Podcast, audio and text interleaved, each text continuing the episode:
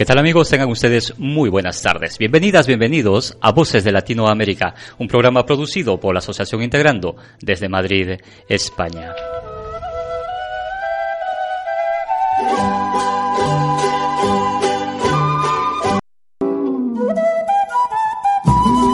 Y el 12 de octubre de 1492, Cristóbal Colón, unas carabelas y muchos soldados llegan a América. Supuestamente hay un descubrimiento de América. Sobre eso vamos a hablar y también vamos a ir repasando los escritos del gran, gran Eduardo Galeano.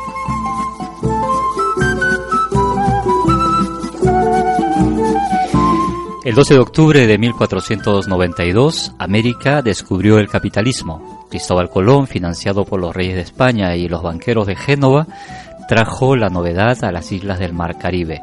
En su diario del descubrimiento, el admirante escribió 139 veces la palabra oro y 51 veces la palabra Dios o nuestro Señor. Él no podía cansar los ojos de ver tanta lindeza en aquellas playas y el 27 de noviembre profetizó, tendrá toda la cristiandad negocios en ella, y en eso no se equivocó. Colón creyó que Haití era Japón y que Cuba era China, y creyó que los habitantes de China y Japón eran indios de la India, pero en eso no se equivocó. Al cabo de cinco siglos de negocio de toda la cristiandad, ha sido aniquilada una tercera parte de las selvas americanas. Está yerma mucha tierra que fue fértil y más de la mitad de la población come de vez en cuando. Los indios, víctimas del más gigantesco despojo de la historia universal, siguen sufriendo la usurpación de los últimos restos de sus tierras y siguen condenados a la negación de su identidad diferente. Se les sigue prohibiendo vivir a su modo y manera, se les sigue negando el derecho a ser. Al principio el saqueo y el otrocidio fueron ejecutados en nombre de Dios de los cielos, ahora se cumplen en nombre del Dios del progreso. Sin embargo, a esa identidad prohibida y despreciada fulguran todavía algunas claves de otra América posible. América ciega de racismo no las ve.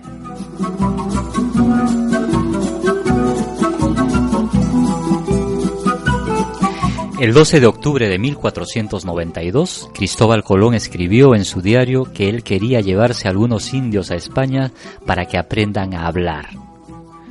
Cinco siglos después, el 12 de octubre de 1989, en una corte de justicia de los Estados Unidos, un indio mixteco fue considerado retardado mental porque no hablaba correctamente la lengua castellana. Ladislao Pastrana, mexicano de Oaxaca, bracero ilegal en los campos de California, iba a ser encerrado de por vida en un asilo público. Pastrana no se entendía con la intérprete española y el psicólogo diagnosticó un claro déficit intelectual. Finalmente, los antropólogos aclararon la situación. Pastrana se expresaba perfectamente en su lengua, la lengua mixteca, que hablaban los indios herederos de una alta cultura que tiene más de 2.000 años de antigüedad.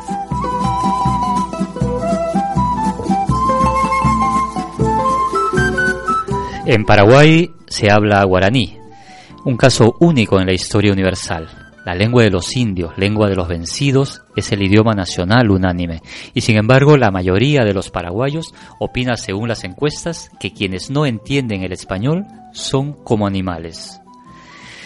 De cada dos peruanos, uno es indio, y la constitución del Perú dice que el quechua es un idioma tan oficial como el español. La constitución lo dice, pero la realidad no lo oye. El Perú trata a los indígenas como África del Sur trata a los negros. El español es el único idioma que se enseña en las escuelas y el único que entienden los jueces y los policías y los funcionarios. El español no es el único idioma. En la televisión, por ejemplo, también se habla inglés. Hace cinco años, los funcionarios del registro civil de las personas en la ciudad de Buenos Aires se negaron a escribir el nacimiento de un niño. Los padres indígenas de la provincia de Jujuy querían que su hijo se llamara Cori Guamancha, un nombre en su lengua. El registro argentino no lo aceptó por ser un nombre extranjero. Los indios de las Américas viven exiliados en su propia tierra. El lenguaje no es, no es una señal de identidad, sino una marca de maldición. No los distingue, los delata. Cuando un indígena renuncia a su lengua, empieza, entre comillas, a civilizarse o empieza quizás a suicidarse?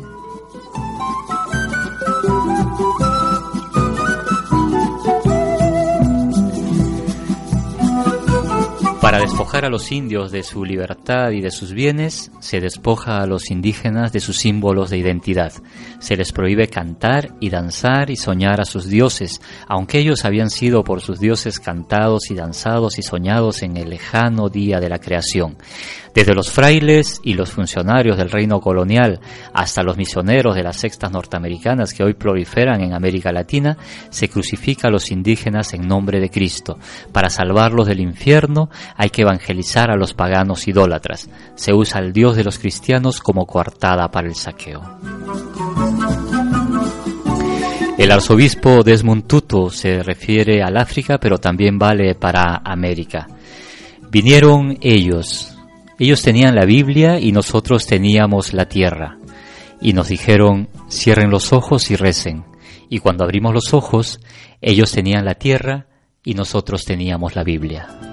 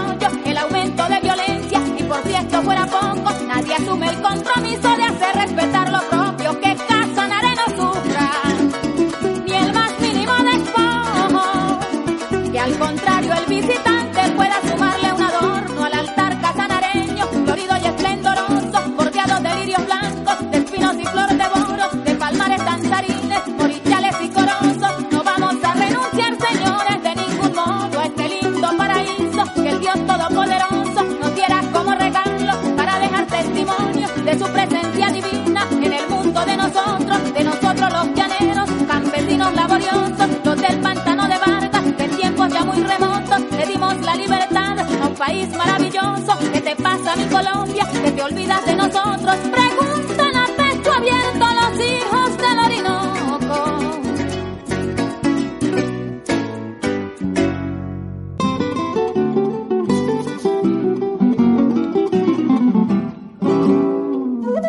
Y ahora en Voces de Latinoamérica vamos a dar un repaso a la agenda latinoamericana. Mañana domingo 11 de octubre a partir de las 5 de la tarde se estará realizando el Art Evento Descolonicémonos, eh, organizado por la Plaza de los Pueblos, conmemorando el último día de la libertad de los pueblos originarios. Eso comenzará a partir de las 5 de la tarde en Sol, desde donde partirá un pasacalles hacia la tabacalera. Eh, a las 5 de la tarde en Sol estarán actuando Capoeira de Jinga Brasil, la danza de los Tincus de Bolivia sin fronteras y la fraternidad cultural Sumac Bolivia Tincus. A partir de las 5 y 30 se sale en pasacalle de Puerta de Sol a la tabacalera y a partir de las 6 y 30 de la tarde se estará llevando el evento en la tabacalera Tabacalera en la calle Embajadores número 53. Invitamos pues a todas y a todos a participar de este evento organizado por la Plaza de los Pueblos, un espacio donde confluyen diversos colectivos de diversos lugares con diversas formas de ver el mundo, pero sobre todo conscientes de que vivimos una nueva forma de colonización y que hay la necesidad imperiosa de descolonizar los países y también de descolonizarnos nosotros mismos.